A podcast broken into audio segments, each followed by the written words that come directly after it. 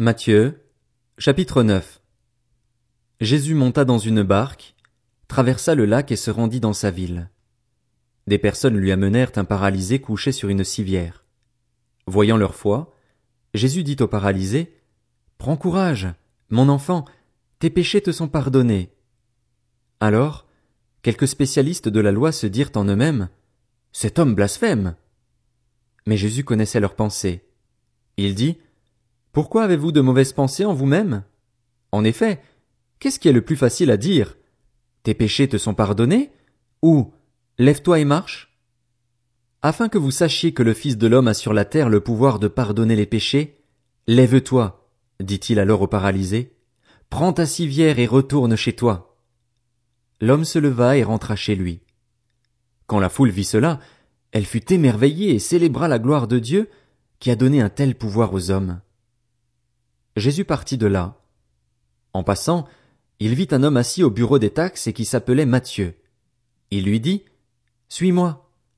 Cet homme se leva et le suivit. Comme Jésus était à table dans la maison, beaucoup de collecteurs d'impôts et de pêcheurs vinrent se mettre à table avec lui et avec ses disciples. Les pharisiens virent cela et dirent à ses disciples, Pourquoi votre maître mange-t-il avec les collecteurs d'impôts et les pêcheurs? Mais Jésus, qui avait entendu, leur dit, ce ne sont pas les bien portants qui ont besoin de médecins, mais les malades. Allez apprendre ce que signifie je désire la bonté et non les sacrifices.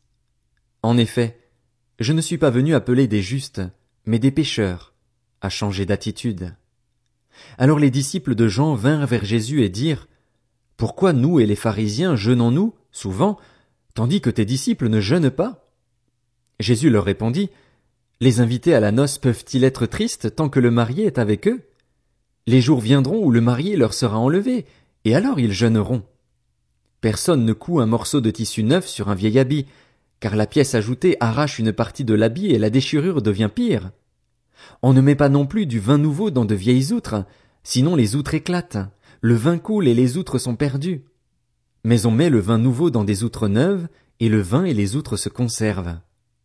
Tandis qu'il leur adressait ces paroles, un chef arriva, se prosterna devant lui et dit, Ma fille est morte il y a un instant. Mais viens, pose ta main sur elle et elle vivra. Jésus se leva et le suivit avec ses disciples. C'est alors qu'une femme qui souffrait d'hémorragie depuis douze ans s'approcha par derrière et toucha le bord de son vêtement, car elle se disait, Si je peux seulement toucher son vêtement, je serai guérie. Jésus se retourna et dit en la voyant, Prends courage, Ma fille, ta foi t'a sauvée. Et cette femme fut guérie dès ce moment. Lorsque Jésus fut arrivé à la maison du chef, il vit les joueurs de flûte et la foule bruyante. Il leur dit, Retirez-vous, car la jeune fille n'est pas morte, mais elle dort. Et il se moquait de lui. Quand la foule eut été renvoyée, il entra, prit la main de la jeune fille, et la jeune fille se leva. Cette nouvelle se propagea dans toute la région. Quand Jésus partit de là, il fut suivi par deux aveugles qui criaient Aie pitié de nous, fils de David. Lorsqu'il fut arrivé à la maison, les aveugles s'approchèrent de lui et Jésus leur dit Croyez-vous que je puisse faire cela Oui, Seigneur, lui répondirent-ils. Alors il toucha leurs yeux en disant Soyez traités conformément à votre foi. Et leurs yeux s'ouvrirent. Jésus leur recommanda avec sévérité Faites bien attention que personne ne le sache. Mais, à peine sortis, ils parlèrent de lui dans toute la région. Comme il s'en allait, on amena à Jésus un démoniaque muet. Il chassa le démon et le muet se mit à parler. La foule disait, émerveillée, on n'a jamais rien vu de pareil en Israël. Mais les pharisiens disaient, c'est par le prince des démons qu'il chasse les démons. Jésus parcourait toutes les villes et les villages. Il enseignait dans les synagogues, proclamait la bonne nouvelle du royaume et guérissait toute maladie et toute infirmité.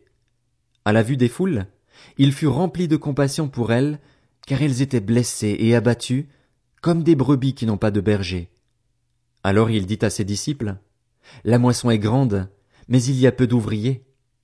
Priez donc le maître de la moisson d'envoyer des ouvriers dans sa moisson. Matthieu, chapitre 10 puis Jésus appela ses douze disciples et leur donna le pouvoir de chasser les esprits impurs et de guérir toute maladie et toute infirmité. Voici les noms des douze apôtres. Le premier, Simon, appelé Pierre, et André, son frère. Jacques, fils de Zébédée, et Jean, son frère. Philippe et Barthélemy. Thomas et Matthieu, le collecteur d'impôts. Jacques, fils d'Alphée, et Lebé, surnommé Thaddée. Simon le Cananite et Judas l'Iscariote, celui qui trahit Jésus. Ce sont les douze que Jésus envoya, après leur avoir donné les instructions suivantes. N'allez pas vers les non-juifs et n'entrez pas dans les villes des Samaritains.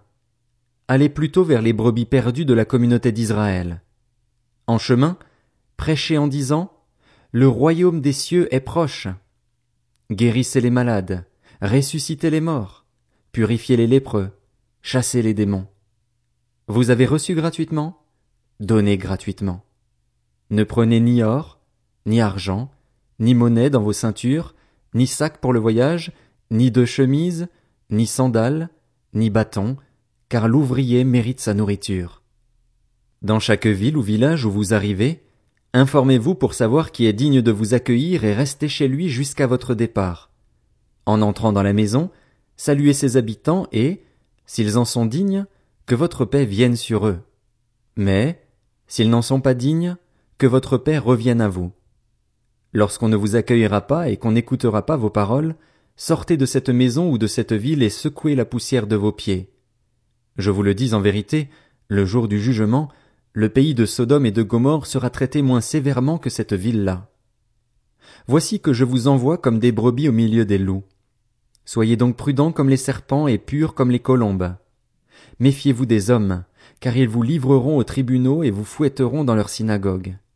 À cause de moi, vous serez conduits devant des gouverneurs et devant des rois pour leur apporter votre témoignage, à eux et aux non-juifs. Mais, quand on vous fera arrêter, ne vous inquiétez ni de la manière dont vous parlerez ni de ce que vous direz. Ce que vous aurez à dire vous sera donné au moment même.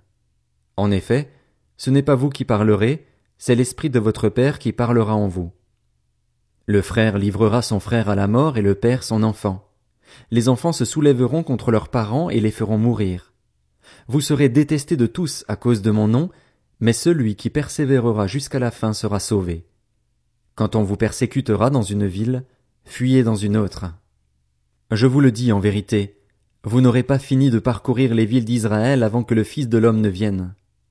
Le disciple n'est pas supérieur au maître, ni le serviteur supérieur à son Seigneur. Il suffit au disciple d'être traité comme son maître, et au serviteur comme son Seigneur.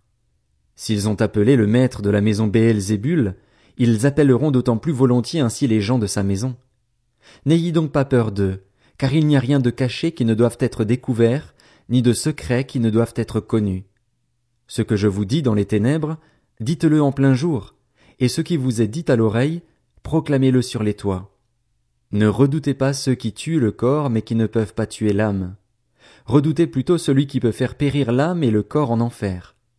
Ne vend-on pas deux moineaux pour une petite pièce? Cependant, pas un ne tombe par terre sans l'accord de votre père. Même vos cheveux sont tous comptés. N'ayez donc pas peur. Vous valez plus que beaucoup de moineaux.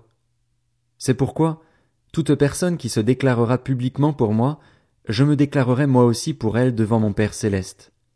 Mais celui qui me reniera devant les hommes, je le renierai moi aussi devant mon Père céleste. Ne croyez pas que je sois venu apporter la paix sur la terre. Je ne suis pas venu apporter la paix, mais l'épée, car je suis venu mettre la division entre l'homme et son père, entre la fille et sa mère, entre la belle-fille et sa belle-mère, et l'on aura pour ennemis les membres de sa famille. Celui qui aime son père ou sa mère plus que moi n'est pas digne de moi, et celui qui aime son fils ou sa fille plus que moi n'est pas digne de moi. Celui qui ne prend pas sa croix et ne me suit pas n'est pas digne de moi. Celui qui conservera sa vie la perdra, et celui qui perdra sa vie à cause de moi la retrouvera. Si quelqu'un vous accueille, c'est moi qui l'accueille, et celui qui m'accueille accueille celui qui m'a envoyé.